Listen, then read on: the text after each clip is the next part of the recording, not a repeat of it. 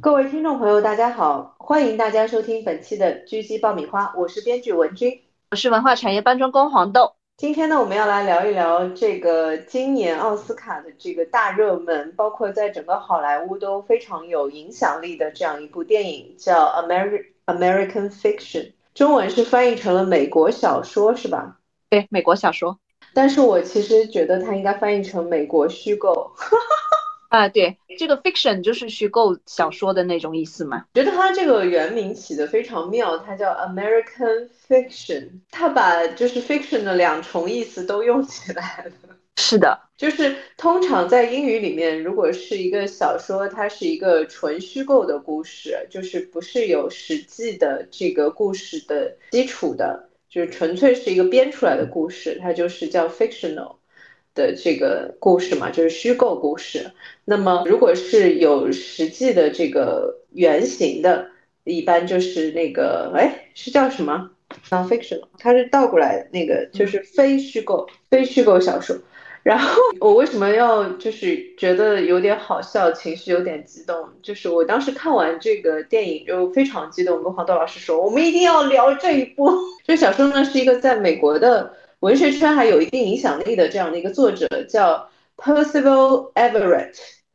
Percival Everett 这个名字呢，你一听就会觉得不确定他是个什么种族的，就是还挺高雅的吧？听这名字没有，就是挺正常的，就是挺正常的一个英语名字。然后呢，从这个名字上面你是听不出来他的种族的这种感觉，就没有这种倾向性。但是他其实本人是个黑人啊，然后他这本小说呢是在二零零一年的时候出版的，出版的当年呢就登上了这个畅销榜，而且呢就是都普遍就是在业内也被认为是这个作者最好的一部小说。那么呃应该是前年的时候，二二年的时候呢，这个编剧兼导演。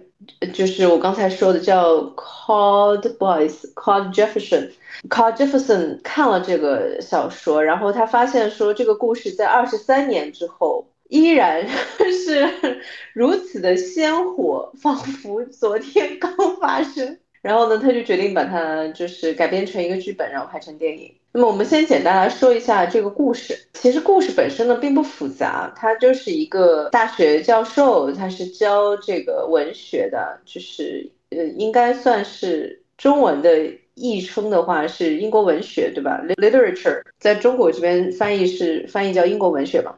嗯嗯。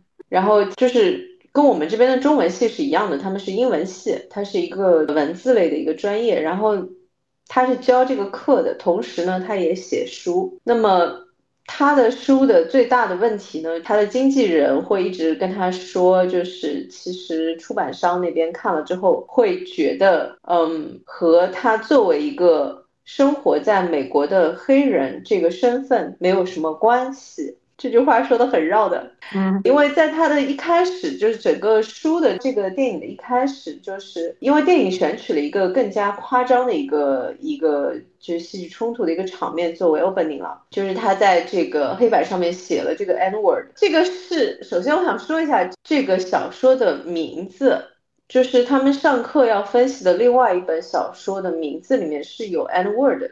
然后呢，他班上就有一个女孩子，是个白人，很年轻的一个女孩子，就举手说：“老师，我觉得这个这么大的 N word 就这样写在上面，嗯，我很不舒服，就引起我的就是很强烈的不适感。”然后就 老师就，我们今天不是来讨论这个问题的。然后那个，可是我就是觉得不舒服。然后他就，因为他自己是个黑人，然后 因为是个白人，就是。小年轻，就是即使他是个黑人小年轻，他也完全就是不可能经历过那个年代。他其实也已经说了，他说就是说你要承认以前的时候，呃是有这种落后和成就在的。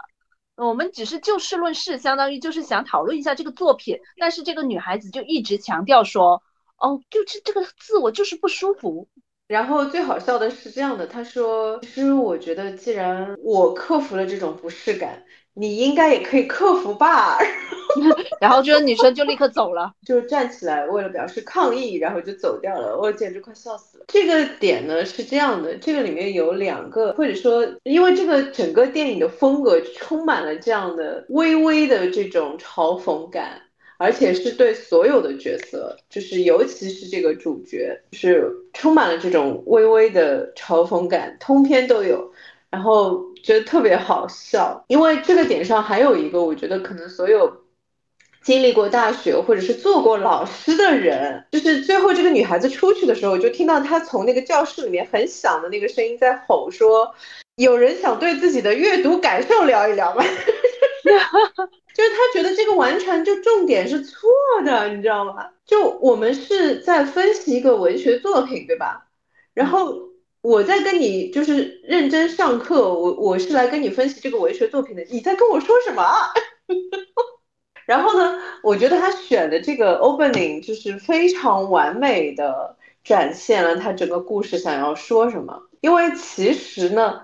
他整个想要展现的就是这样的一个点。他作为一个虽然是 African American，就是他是在美国生活的黑人的这样的一个身份，在美国生活的非洲人，不好意思，这样的一个身份。但是呢，他自己其实对自己的种族并没有什么敏感度。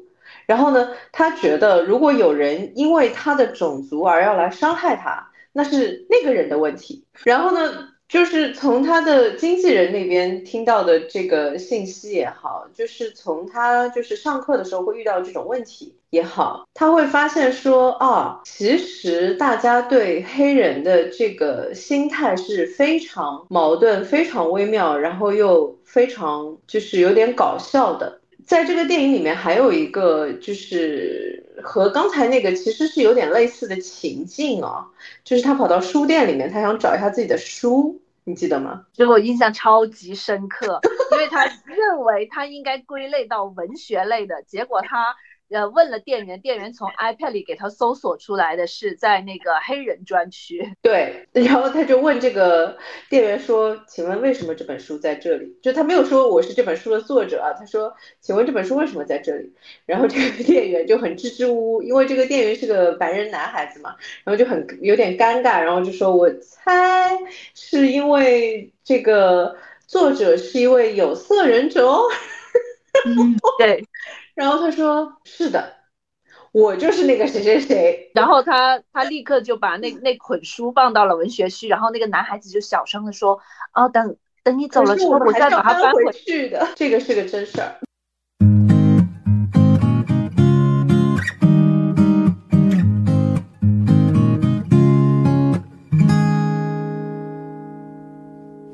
这个是原书作者，就是呃，这本原书我们也要介绍一下。电影的名字叫《American Fiction》，原来的这个小说作品的名字呢叫《Erasure》。Erasure 是这样的，它是一个其实现在来说已经不太用的一个词。嗯，是的，因为我当时看到这个小说的时候，其实我很惊讶，因为就。我已经很久没有看到有人用这个词了。然后呢，这个词是这样的，就是有一个英文单词叫 erase 嘛，就是包括你刚才说的那个 eraser，其实是 erase 的一个名词的变形。erase 是删除的意思，那么 eraser 就是用来删除的物件。就比方说像橡皮，那它就是一个 eraser。那么，呃，其实你提的这个点非常好的点是这样子的，就是 erasure 的意思。其实就是这种物理性的删除，你知道我在说什么吗？嗯，放到这个放到这里来的话，就是删除了什么呢？我觉得他是想说这本书就应该扔掉。这本书哦，对，这接下来还是得把剧情说完，因为说到了这本书，我觉得它是一个自嘲，就是他用 erasure 这个名字来作为这本小说的名字，其实意思就是说对就是没有任何价值的东西，是这个意思。那么为什么他会这样起名呢？我们就继续往下讲。是这样的，这个故事呢并不复杂。他是一个大学教授，他同时也是一个作家。然后呢，他去了一个应该是书展吧，类似于书展的活动。然后在这个书展的活动上面呢，他和另外三个作家呢都是那种就是非常受冷落的那个状态。他说到底发生了什么？就算是书展也一般不会有这么少的人来的。然后那个主办方就跟他说说啊，因为你们遇到了那个谁谁谁，那个谁谁谁呢是就是非常炙手可热的一位新晋的作家，然后他就去看了那个人的就是现场活动。好，这个就要说到。我个人就是当时觉得拍案叫绝的一组镜头，以及就是说他的这个怎么说呢？他用一种更加极致的方式来嘲笑这种极致的方式。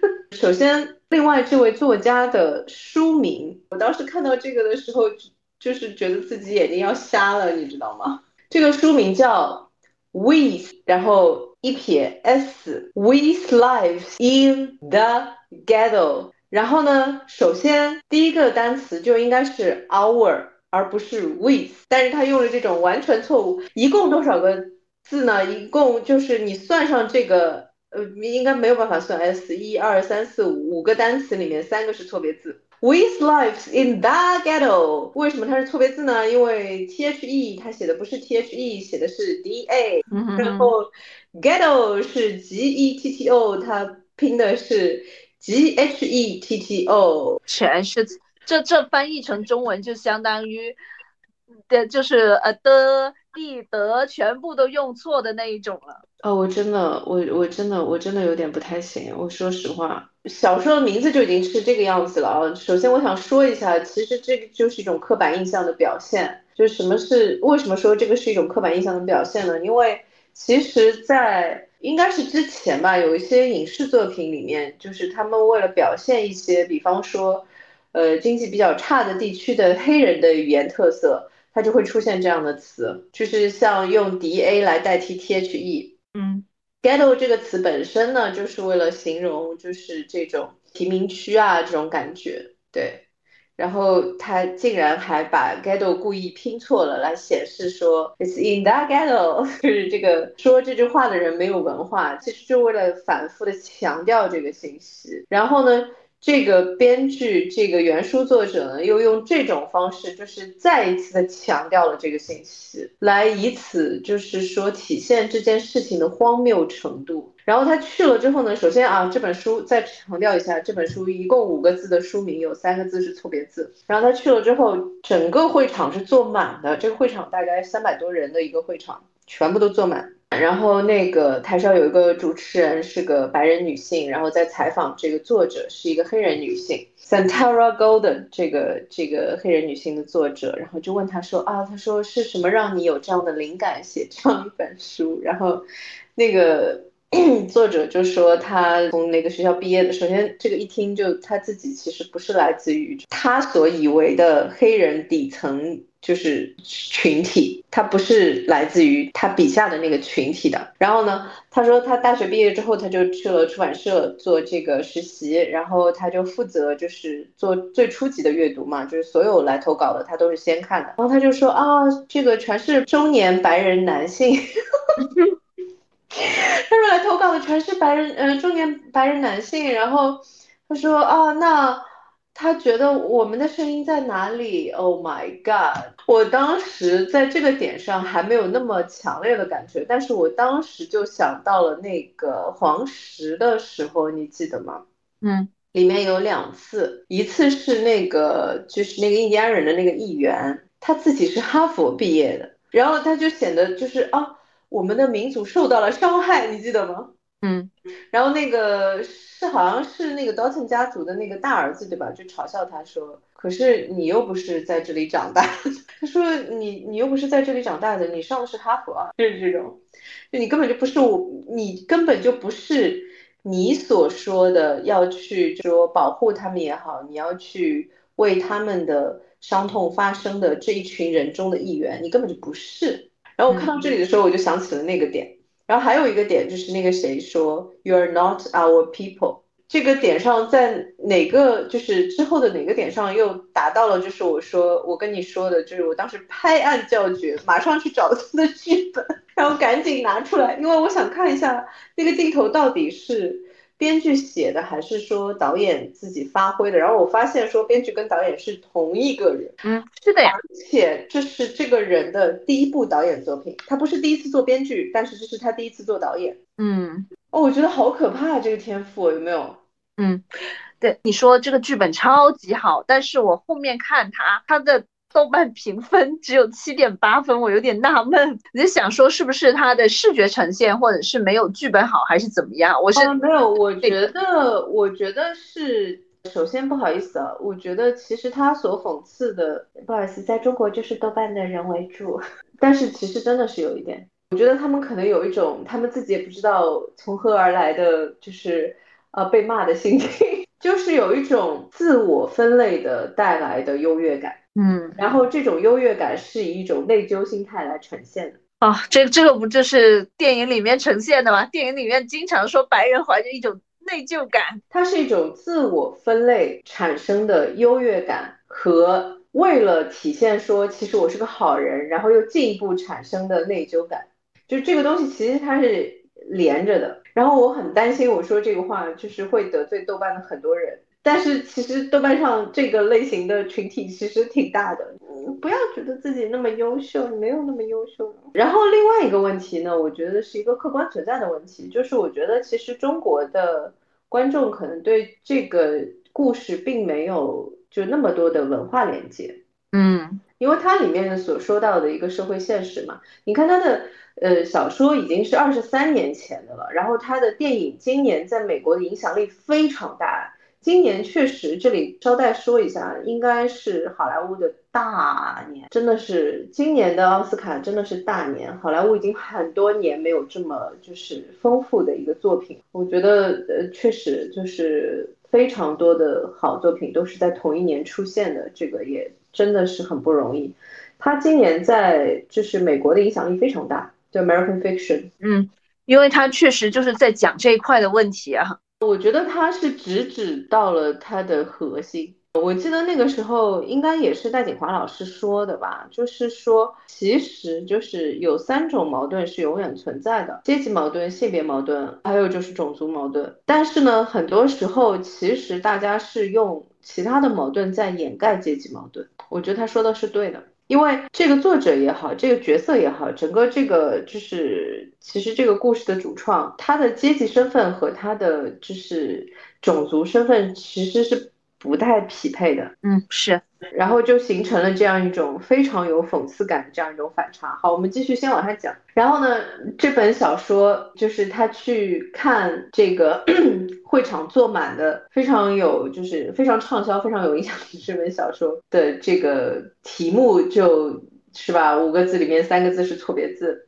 嗯 然后呢，就他当时其实看到这个名字就已经很惊讶了嘛。之后呢，就是说这个主持人哦，首先还要说一下，就是很妙的是说这个镜头在这个整个的这个会场这样扫一圈的时候，你会发现其实下面坐的大部分是白人，还是女性居多。是的，下面大部分是女性白人坐在下面，就很有意思。然后。马上这个就是最讽刺的这个点要到了啊！但是我想先说一下，就是这个主持人邀请这个作家来念一段他的这个书里面的这个片段，一句话就是必须要有三个错别字，而且 主要是那一段文字也很平庸，我就听了之后就是冷漠，不是，就是他是非常刻意的在写错别字。就是说，比方说，就是他应该是 Donna asks me，他写的是 Donna asks me，就是把 A S K S 中间的那个 S 就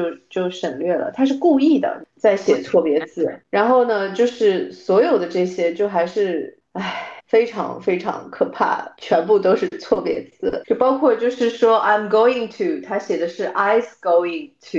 哦，这我不得不想说，这个女孩子是不是在出版社学会了一些什么流行密码？就立刻，她本来受到一个很良好的家教，去很读很贵的艺术学校，最后写这种东西，这个所以啊，就是很讽刺啊，你不觉得吗？然后这个书卖的卖的特别的好，卖的无比的好。然后他读完了这个整个这一段，就是其实也没有什么，就是说实话，就是这个文字差到就是辣眼睛。然后呢，这个故事是说，这个书中的这个主角要离开家门的时候，他妈妈喊住了他，问他去哪里。他说我去药店。然后他妈妈说，Oh hell no！他妈妈说，其实是带这种强强烈的南方口音的这种口音，然后就是说你又怀孕了。然后他说那还不一定。他说但是如果我又第五次怀孕了的话，Oh my god！你知道吗？很猎奇。他如此的贩卖这种对黑人的这种就是说刻板印象的东西。然后呢，读完了之后。这个时候最最讽刺的一个镜头就到了，就是它也是一个中间构图，这个是一个中景、中景偏远景的一个一个这样的一个镜头。然后呢，是这个我们的这个男主站在这个会场的后方，一脸的茫然，就他不知道他听了个什么东西，因为他完全。他自己是一个教文学的老师，大学老师。然后呢，他自己的书其实写的也是很好的。让他就一脸的茫然，他不明白为什么这样的一个书就全场掌声雷动。你说，嗯，对。这个时候最讽刺的镜头来了，就是我跟黄豆老师那个时候就就觉得拍案叫绝，当天就要跟他分享这个镜头。这格镜头摇摇摇摇过来，他一个人在画面的中间。他前方是密密麻麻的这个来来听这个书书的这个介绍的人，然后掌声雷动之中，他一脸的茫然站在最后方。这个时候，前方镜头的前景有一个人非常激动，无比激动的蹭一下站起来，整个把他挡掉了，然后在热烈鼓掌。然后那是个白人女性，对。我当时就觉得啊，这个镜头太妙了，然后我就觉得不行不行，我要去把这个剧本翻出来看一下。呃，剧本其实没有没有没有这么细，他只写了就是说掌声雷动这样子。然后我觉得这个也可以体现出，就是说靠的这个 导演还是很有叙事的天赋的。当他自己把自己的作品拍到镜头里的时候。他是很会找这种加强他的讽刺感的这种点的，而且增加了信息量啊，真的是的。而且他这个镜头后来又就是加了一点点，这个人站起来鼓掌了之后，他身边的这一排的人都站起来了嘛，然后这个时候前排又有人站起来，又把他挡住了，然后呢还是一个白人女性在最最中间，唉。怎么说呢？就是说，白人的负罪感能不能找点别的更有意义的地方 发挥一下？而且他很多细节也证明，就是说。它可能只是一种明面上的，就是说负罪感，就是说或体现在这种书啊，或者是一些很细微的地方。但是我记得开头的时候，那个男主角想去打车回，呃，去回家还是去哪里的时候，就是那那辆车停了之后，是他从那个机场，他从机场打车去书展，然后呢，这个非常讽刺，这个也是会非常会用。因为这段词呢，我后来看了一点点《Erasure》，就是原文的那个小说，我看了一点。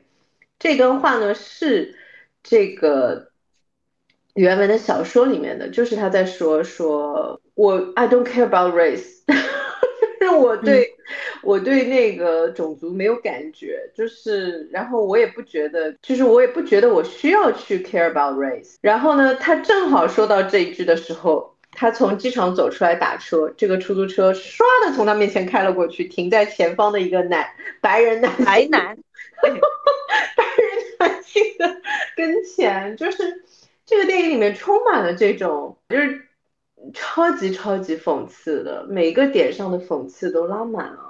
就是有趣，就是他一方面呃某一块矫枉过正，然后又另一方面呢，他并没有实施了真正他们口头上说的这种种族平等。对，然后嗯，就很有意思，非常有意思。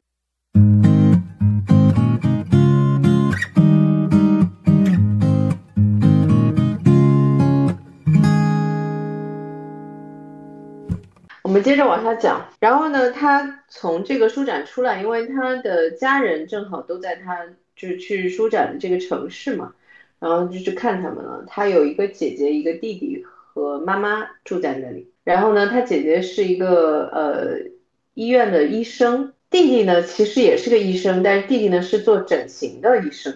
然后他们三个人之间的这个氛围也很有意思。他们在这个就是怎么说，整个聊天的过程当中，就在交代，就是说。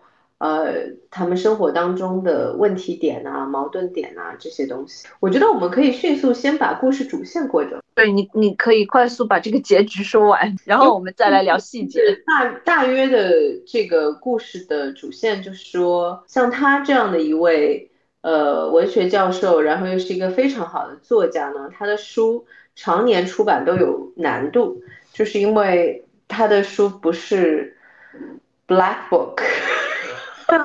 不是出版社想要的那种类型，不是出版社想要的黑人文学，就这么说吧。就是它是非常好的文学作品，但是不是出版社想要的黑人文学。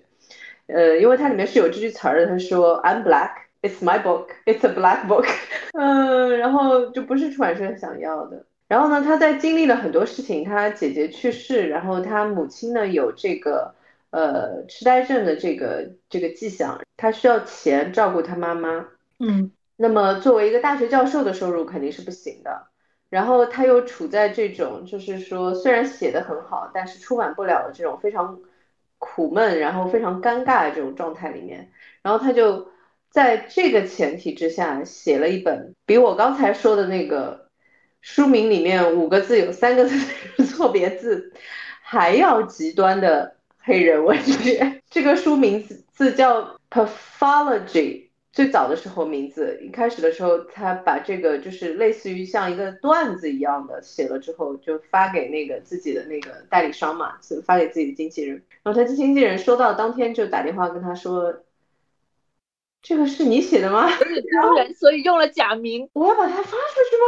他说：“你发呗。”然后他其实就是他的经纪人都不愿意把这个东西发出去。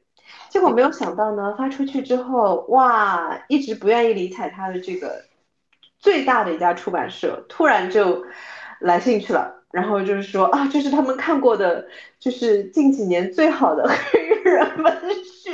我跟你说，真的，我快笑死。而且出价是七十五万美金。对，然后那个他说，从来没有人花这么高的价格买我的书。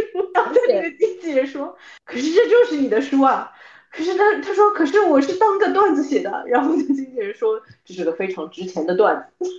经纪人一开始也是把它当成行为艺术去投稿的，因为经纪人跟他品味还是蛮类似的嘛。就反正很好笑。然后那个就是最后就是经纪人还要说服他把书写完卖掉嘛。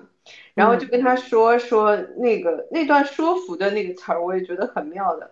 就是他拿出了三瓶 Johnny Walker，对，那个是美国的一个牌子的酒啊。就 Johnny Walker 呢有三种不同的标，就是绿标，然后那个反正最贵的是蓝标的。他说你要这样想，这个三瓶酒是同一个酒厂出的，那两瓶呢都 taste like shit，就是超难喝。嗯，然后这个蓝标的呢就非常好喝，做的非常好。他说：“但是呢，买蓝标的是最少的，因为 people only want to get drunk，大家要的其实就是喝醉就行。对我其实有有没有那么好喝，其实不重要。哇，你知道我当时听到这段话的时候。”因为我我一定要这样说一下，就是我其实因为做了那么多年的编剧嘛，确实也就是在平台方有不少的朋友，就是我有平台方的闺蜜跟我说说，你可不可以不要写那么复杂？其实就是就是对应的这个，他说只想消费快餐文化，你可不可以不要写那么不不就是都还没有到那步？他说你可不可以不要写那么复杂？我说什么问题？他说那个我们评估的时候看着也很累啊。就是不想动脑是吧？你知道，其实就是就是它双向是不兼容的，你明白我的意思吗？嗯，我也不知道它的简单的标准是什么，可能是学学咪蒙吧。Oh my god, please don't，我们就不谈这个了啊。嗯，就是救命啊！然后 anyway，我们继续讲 American Fiction。这个故事从这个点上开始就越加往这种非常荒诞的这种风格去了，而且呢，就是说我也觉得，就是为什么它会叫 American Fiction，就美国虚构这个点，因为它其实是个真事儿，就是这个故事是如此的真实，所以它叫美国虚构就更加的搞笑，就是从这个标题一直到整个故事。都非常的符合这个作者，就是说，就是这种讽刺拉满的这种风格。然后呢，这个故事从这里开始就不得了了，因为他还是想拿这个钱嘛，就七十五万美金买他的这个出版的版权，之后又谈了一个电影的这个购买的版权四百万美金，就是他都想要这个钱，是为什么呢？他想要照顾他的妈妈去住一个非常贵的这个，就是可以照顾这种特殊情况的老人的养老院，那他没有办法。同时呢，他又接到了一个，就是他作为他自己的这个身份啊，作为自己这个就是比较正常的 作者的这个身份呢，又接到了美国最有影响力的一个书奖、图书奖的评委的这个工作。而且呢，这个给他打电话的这个人是明讲的，说我们一直被投诉说不够 diversity，说我们的评委就是太白了，不够有这种就是。多样性，然后呢，所以就是我们就邀请你来参加这次的评委工作。真的，我跟你说，Oh my God，这个书最后到了哦。首先我想说一下，它的书的原名是叫 Pathology。Pathology 呢，其实你听这个呃字的发音就知道，它其实应该是 Pathology。这个是一个也是错别字的一个拼法，就是它把 th 改成了 f 嘛，Pathology。当它是 pathology 的时候，是病态病理学的意思，异常状态啊，然后病理啊，这这个意思，名字起的还真的是蛮妙的。嘿，而且是 my pathology，就是他他们字幕组直接给他翻译是我有病。好吧，这个翻译嗯也行。但是最后就是他想恶搞这个出版社，然后就是这样的，因为出版社不停的夸他，不停的夸他，不停的夸这本书写得好。然后呢，他的这个经纪人呢，又为了就是隐藏他的身份，包括就是给这个书造一个势嘛，假装说他是个在逃的罪犯。罪犯，他说的就是那个 fugitive，他没有说他具体干了什么，他就是说他是个 fugitive，就是个逃犯。然后呢，就首先没有人对他是逃犯这件事情提出任何的质疑，而是说所有的人都觉得哇，就是啊，你看美国社会对黑人的压迫，而且会觉得更有传奇性，而且会觉得说，就是不是的，会觉得说他在受到了这样的就是侵害和压迫之后。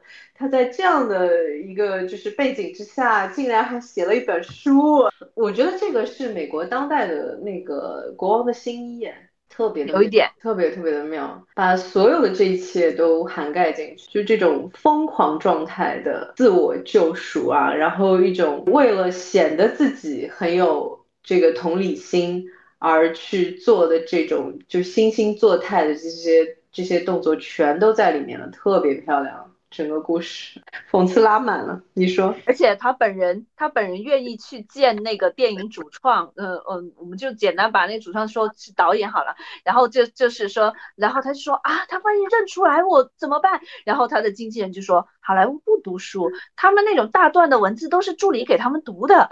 我觉得这个也好好笑啊。对，他说，他说，他说那个没有，他那个点更夸张。他说是这样的，他说他万一认出我了怎么办？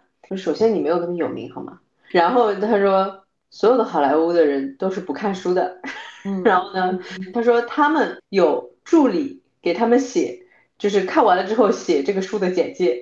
整个好莱坞是靠着书书本的那个。他说，Hollywood is run on book reviews，就是他们是靠这些书评，整个行业是。就是建立在书评的这个 基础之上，他们不看书哦，终于可以理解为什么《纽约时报》推荐是是很重要的。他原来的这个书的名字就是中文翻译成“我有病吗”，我觉得还不错，就是 My Pathology，My Pathology。这那么后来呢，他就因为这个出版商在跟他这个沟通这个 deal 的过程当中，不停的夸这本书啊，说这本书有多好多好，他就。更反感了嘛？因为你知道他自己作为一个正经作家，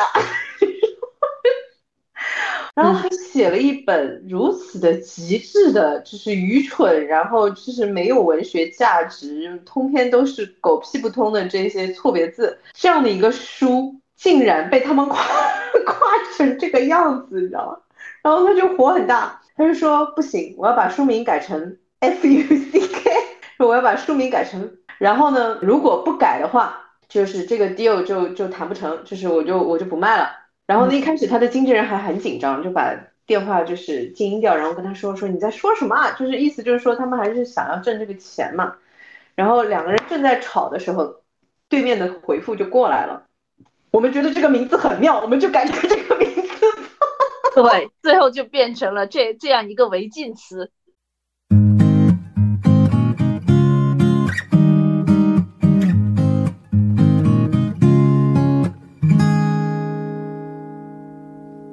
首先，我想说一下，就是我也看了一下，就是主创的一些采访啊，包括也看了就是呃原书作者的一些采访。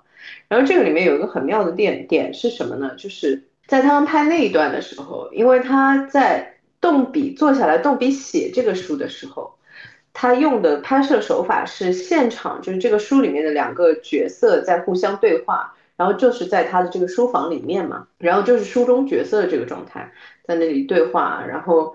呃，中间到一半还会跟他说：“你确定这句话要这么说？” 然后还会问：“接下来我该说什么？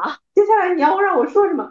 然后在这一段的时候，就是那个编剧兼导演嘛，就是他说：“他说他发现，就是这个这个片所有的演员都如此的优秀，就是包括这两位演员，就是他们其实就只有那一场戏嘛。他说，就是这个演员如此的优秀。”把这一段就是演的特别的好，你知道吗？那是一段父子的一段对话嘛。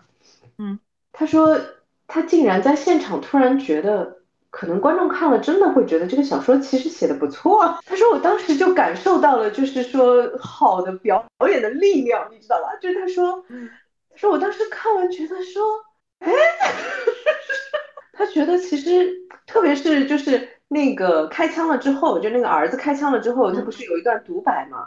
特别好，你知道吗？然后他就是想说，哇哦，他说这个其实是加强了这个故事的荒诞感，就是什么呢？就是看的人也会有这种的，就突然就纠结了，就是会觉得说皇帝的新衣这件事情可能是真的会发生的，就是。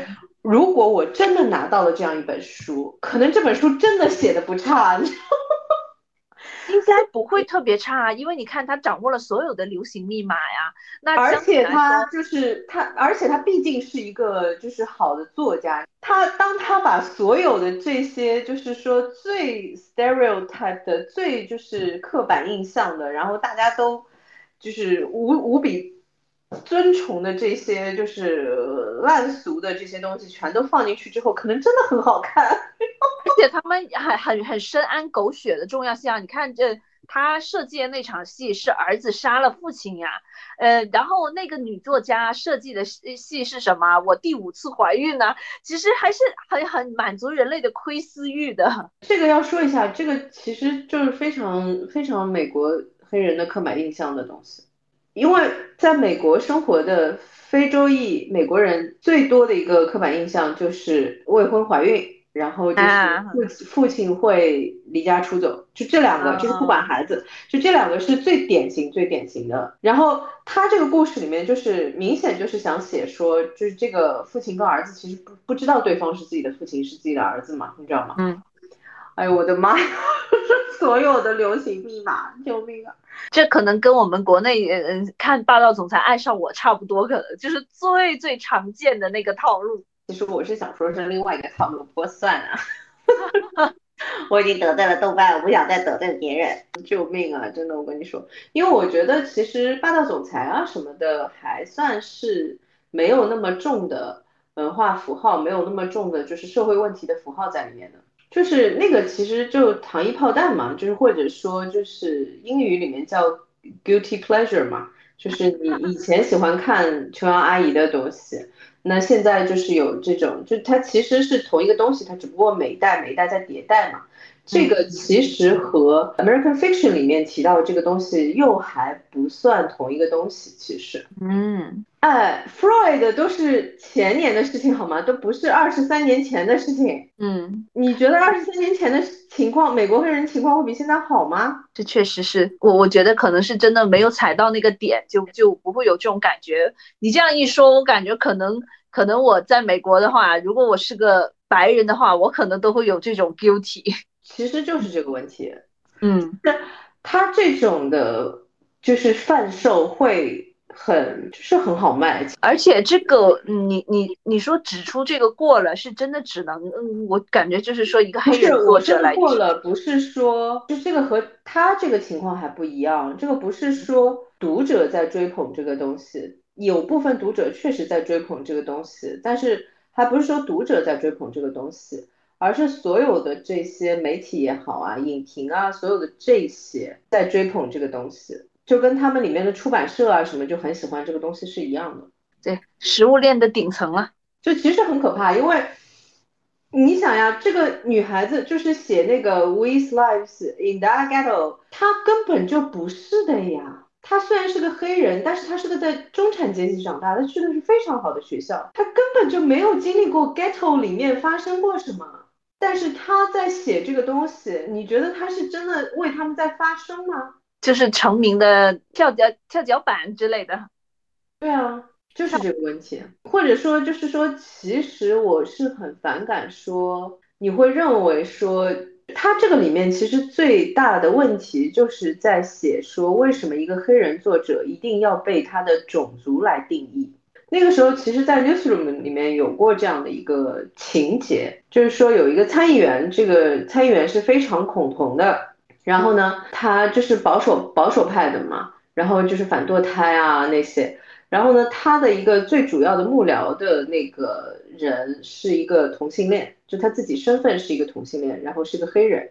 然后呢，他去上这个新闻节目的时候，就是这个这个主播就很反感这件事情，就是他没有办法理解你为什么会为这样一个人工作。最后就是就是两个人就是争辩的非常激烈，最后这个。黑人就终于火了。他说：“I'm not defined by my gayness. I'm not defined by my blackness, and I'm certainly not defined by you。”这个点上，其实我觉得就是 American fiction 的这个点，就是 I'm not defined by my race。当你把我的身份缩小到，或者说刻板扁平到，就是说只有这一个身份点的时候，其实你是反而在歧视我。其实是这个问题嘛。就是它里面的所有的这些点，其实是有意思，就是有意思在这种点上面。对，就好像是所有的东西是已经规定好了的。例如说，看到那个呃 N 开头的那个字母，就必须要觉得不是，呃，就好像所有的东西都只有一个答案，这种就是最可怕的，而且是就是相当于给人束加了一层无形的束缚吧。就你只能在这个区域内说什么，嗯，表示怎么样才能表示。的对，其实就是他希望你符合他的刻板印象呀。哎，也也证明了，就是这几年创作力的衰竭也在这种情况下吧。其实美国的，就是很多，就是从 American Fiction 出来之后，他们很多的评论是说，就是啊，虽然它是二十三年前的小说，但是它是如此的有当下感。我觉得其实他们现在当下比那个还要夸张，就是会让人觉得，就是我们刚才在说的那个点，就是说他这个书的。状态可能真的就是还挺好的写的，然后呢，就产生了另外一种就是讽刺感，就是说很可能后面发生的事情都是真的会发生的。就是说 他把这个小说的版权卖给了一个这个拍电影的嘛，这个导演，然后呢他自己同时在一个这个图书奖做评委，他们呢为了就是利益最大化，就是在找。一个就是类似于黑人文化节的这个节的之前要把这本书出出版掉，由于它的出版日期提前了之后，这个书就可以入选它的这个图书节，他就在自己在做评委的这个事情上面看到了自己的书，然后而且最后的评分是最高的，对，拿了第一名。我不知道你感觉出来没有，因为他们三个评呃四五个评委里面三个是白人，他和另外那个女的是黑人吗？对，然后另外那个女的黑人其实就是前面我说的那个，虽然书很畅销，但是书名里面五个字是三个字是错别字的那个女孩子。然后呢，那三个都统一投票给了这一本叫 Fuck 的书，他们两个都是投的反对票，而且意见很统一，都是觉得这个书一看就很假。这件事情里面又讽刺拉满了，就是那个虽然那个黑人女性评委跟他的看法是一样的，但是当他们真的两个人。一对一坐下来聊这个事情的时候，那个女孩子对自己写这样的东西又是充满了各种的理由的。就那不一样，我做了很多研究的哦，而且就是为什么不能给人们他们想要的东西呢？然后那个男的说啊，这跟就是卖毒品的概念不是一个概念嘛？然后这个女孩子说啊，我觉得毒品就应该合法化。男主大为震撼，不说话。然后男主就被镇住了，然后就愣在那里。我真的是觉得这个这个故事真的太妙了，亲爱的，真的是太妙了。而且就是他确实是，你你我不知道他是有意还是无意，他已经朝了那是那个最媚最媚俗的那个方向去走了。对的。然后呢，最后这个书呢就真的拿了这个大奖，这个故事就来到这个大奖的颁奖典礼。颁奖典礼上面呢，他终于就是因为本来是空缺嘛，这个因为说起来他是个逃犯啊，就是这个 书的作者，救命啊，真的是。然后理论上是不会就是自己出现来领奖的。然后呢，他当时就是看到所有的人都在起立鼓掌，他就站起来了，往这个领奖台走过去。然后到这里呢，就穿透了第四堵墙哈，这个叙事就突然跳出了，是什么呢？是这个呃。假设的这一个编剧在和这个这个导演在沟通，就是说这个剧本的结局，就是他想卖这样一个故事给这个导演。然后呢，这个导演说啊，最后他就暗场了，不行不行，他说我们要有一个明确的结局。最后他选了几个，他说了几个结局之后呢，这个导演最喜欢的一个结局就是这个人已经走到台上了。然后他说：“我有一个事情要向大家坦白。”正当他说到这里的时候，一群 FBI 冲进来，因为以为他是那个逃犯嘛，然后就冲进来，然后就拿枪指着这个台上面。然后他其实手上拿的是个奖杯嘛，正好是在他要为自己解释的时候，他说：“啊，没有没有，其实这个人是不存在的。”然后 FBI 以为他拿的是个枪，然后就大喊一声 “gun”，呀 gun，然后就开乱枪把他打死。然后那个导演说啊，这个结局太棒了。他说你要准备好你的礼服，我们要准备去奥斯卡拿奖。我跟你说，如果这个剧本真的拿了今年的奥斯卡奖，这件事情就算是讽刺完美了。讽刺拉满，而且我很喜欢，就是那个导演，就是在最后这一段，他最后还抽空给这个导演和他底下的那个小小助理一个镜头嘛，他就说，嗯，就是说，哎，这饮料怎么都湿哒哒的，然后他就立刻把他的湿碰到那个湿饮料的手擦往他助理的衣服上去擦。最好玩的是，他的助理是一个亚洲人。是的呀，是的呀，拉满了。你真的觉得就是他们会就是在不同的。种族之间有这种尊重平等吗？其实是没有。然后呢，他真正应该去就是注意的，他应该去就是说对这些平等的状态去做调整，去做这个正向的输出的这种点，他是完全不做的。他们的关注点都是这种就是非常非常表面的东西。就是你看，我看了一本黑人作家写的书啊，对他说的都对，我们美国社会对黑人太不好，而且这个作家必须要满足我所有对黑人的 刻板印象，我才会看他的书。就这样啊，这这还挺好笑的，我我特别喜欢看这这部片子里面的小小的细节。嗯，真的，这里面讽刺的细节实在太多了。其实我非常推荐大家都去看一下。虽然就是我们国家没有这种就是类似的情况啊，但是有很多工作当中的一些讽刺感，其实还是蛮像的。嗯哼，毕竟我也说过这种话，就是我 有过一次，现在想想也有点不太客气，就是因为那个电话其实时间也已经晚了，那个是一个电话会议，然后是已经快到半夜了嘛，然后一个男性制片人。在说就是这个角色的调整应该怎么调整，然后我最后实在不行了，我说啊，我就喜欢听你们男人教我怎么写女人，很好，我觉得你你这个发言非常好。那我怎么办呢？你知道吗？我又不能就是，唉，是，真的，我跟你说，就是。呃，我在看这个故事的时候，其实我看到了很多，就是说在行业里面其实还蛮有共鸣的东西，就还是这个问题，就是因为我也我也听过，就是说啊，他们想找一个有孩子的编剧来写这个故事，你有孩子吗？就是还有那种啊，他们希望找个男编剧，你们组里面有男编剧的，这个救命啊！是，有这种就是啊，我们不要男，呃，我们要不要男的编剧，这个故事必须是个女编剧写。I mean, come on! I'm not defined by my feminism.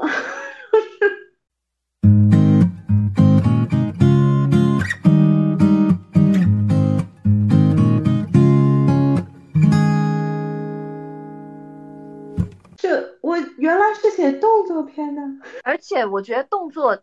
他应该对于性别的卡的不是会那么要求严格哦，没有啊，好多组都要求动作片。就是我经常会听到，就是有很多人说啊，你是女编剧，然后你是写动作片的，然后就是。我我只有觉得就是说是非常非常细节的那些性的电影，我觉得就是必须得是女人才才能 get 到那些点。就例如说，很多男性是不懂，就是说女性生育啊，或者是呃月经啊这种很很多琐碎的。我觉得是有一些特殊题材，你可能会有这样的要求，但是呢，大部分的其实故事，我觉得尤其是一些有实际的。故事原型的这些就不是纯虚构的类型的故事，其实真的无关性别，那只是关于说他是不是一个好的编剧。就好像我们之前在说，就是我我个人就是非常喜欢那个三大队的电影的编剧，呃，张继嘛，就是你看他写《亲爱的》写的也很好啊，就。为什么一定要就是你知道我的意思吗？就不用啊，就他是个好的编剧啊。首先，就哎，你当然就是如果你要写一些特殊的题材，就是没有办法，必须是一些特殊身份的编剧，那当然也可以理解。比方说，如果你要写呃这种女性成长啊，就是少女。的这个伤痛期啊，或者是之类的，那你当然是女性编剧了。就是除非是这种就是非常特殊的题材，其实大部分的题材，而且我还是觉得，就是只有是呃虚构的会需要这样的一个限制。如果你是一个有真实原型的，其实真的没有那么多的限制，你都是可以靠采访解决的呀。有什么东西是不能靠采访解决的？你把资料做足就可以了呀。对吧？你不能说要求我会打才能写动作片，反正就是有点荒谬。就我们经常遇到的这种说呢，就是男编剧不允许人家写言情类，女编剧不允许人家写动作类，这个事情真的就，唉，就其实跟他这个情况会很像。我如果是一个女性的作者，我为什么不能写，就是说一些非常男性题材向的东西呢？可以啊。那如果你是个男性作者，你为什么不能写一些非常女性题材向的东西？也可以啊，这个都没有问题的。如果你是一个好的作者，你记得那个时候，呃，我我们做过一个特别优秀的一个美国编剧的剧本，叫《呼气的瞬间》，你记得吗？嗯，那个是讲一个妈妈，那个是一个单人剧本，然后是一个妈妈丧子嘛，就是失独的这样的一个故事。你看他写的多好，就是细腻的，我简直了，你知道吗？就所以这个东西其实，我觉得真的不是说你一定得是什么性别、什么样的职业背景或者是身份背景才能写某些故事，不能写某些故事。我觉得这个是对创作的一个很大的伤害。这个套回来讲，就是其实你之前有讲，就是现在美国的整个创作者面临的一个现状就是这样。前段时间，那个 Elon Musk 就是透了一个某个制片公司的那个制片的要求，你看了吗？没有，具体是什么？那个事情是轩然大波，就是要求，比方说，呃，他用的词是这个上面描述的词用的是说 underpresented，就是什么，呃，就是不太被代表的那一群人，就是或者说弱弱势群体吧，这么说，就是弱势群体的。这个在主角当中的占比要占到百分之什么五十以上，然后在这个就是其他的配角的比例里面要占到百分之什么四十以上还是什么，然后在那个创作团队里面，就是像那个导演、制片、编剧这些也要占到百分之五十以上。然后我真的是觉得这有点框死了吧？我我觉得是大范围是这样可以，但是他列的这么细，这个其实是对项目是很有伤害的，因为这个其实就回到这个这个 American Fiction 里面所说的这个问题，就是说你不应该用我的这个身份来定义我。嗯，I'm not defined by my blackness。我天，所以我去应聘的时候，我要想。拿到这份工作，我还得先给他证明我是弱势群体，是这个意思吗？是啊，好羞辱啊！我怎么会觉得？嗯，是。但是现在好莱坞的现状就是这样。还是说我只要告诉他我是个亚洲女人，我就是弱势群体了？啊，对你，你绝对是。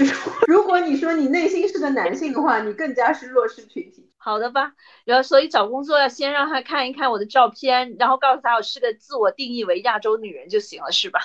然后我就能拿到工作，是吧？其实反正已经到了，就是很很我一下子荒很荒诞的程度了，就已经。所以他用 American Fiction 这个名字真的太妙了，我跟你说。怎么说？我恰是因为他的就是真实吧？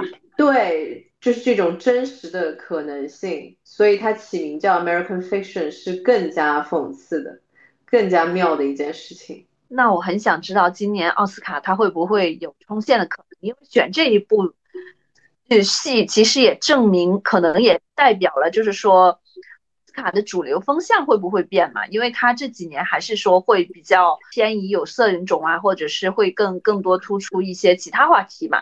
但是你看芭比，芭比很多女性的优秀的点没有看到，她居然提名了 Ken，我也觉得很匪夷所思啊。今年我是真不知道奥斯卡想做什么。呃，看好像算是说他就是什么，就类似于他们希望男性努力的方向之类的啊。他这个角度很刁钻哎，那为什么不鼓励一下芭比？呃，不知道呀，我我无法理解，我真的一头雾水。那个谁拿到了提名嘛？那个在《奥本海默》里面演那个奥本海默的妻子的那个 Emily Blunt 拿到了提名嘛？然后。我觉得其实真的还是有一点刻板印象，但是他做的比较好，就是没有那么的明显。唉，你看今天是不是先聊到这里？对，我们今天先到这里。我们后面应该还是会把 Slow Horse，然后会，其实我还想提一个今天上架的那个美剧，叫 Constellation。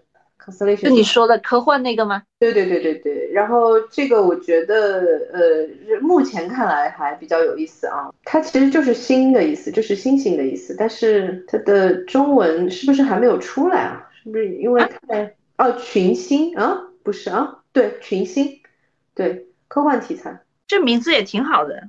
对，然后我想喊一喊，就是有没有人想听我们聊 Mr. and Mrs. Smith？因为这个。史密斯夫妇，因为我看完之后，因为我我们我们当时聊的嘛，就是我们对好莱坞的刻板印象和他的政治正确其实是有一点刻板印象的，对，所以呢，我当时为了就是推翻我自己的刻板印象，我就看了，啊，因为他是一个黑人男性和一个亚裔女性的这样的一个就是呃史密斯夫妇的这样一个设定。所以我当时就刻板印象了一下，我认为它就是一个政治正确的一个产物。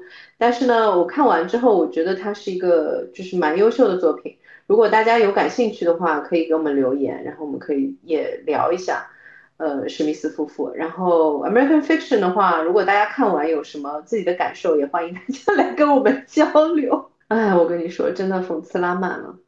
嗯，对的，很期待大家看完这一部戏之后会有什么样的想法。然后我其实稍微做一点点那个 True Detective 的收尾，因为那个我们上一期节目是在最后一集播出，第四季最后一集播出之前录的嘛。然后竟然真的就是被我抓到那个细节，就是他们第一集的时候那个出现的缺两个手指那个女孩子，真的是她的指纹在现场。哎，我的天呐！然后真的就是他们干的，但是真的就是这个设计非常的走进科学，有没有？我还没看，但是我已经有点心灰意冷了。那我们今天就先到这里，嗯，我们下期再见，下期再见，拜拜。拜拜。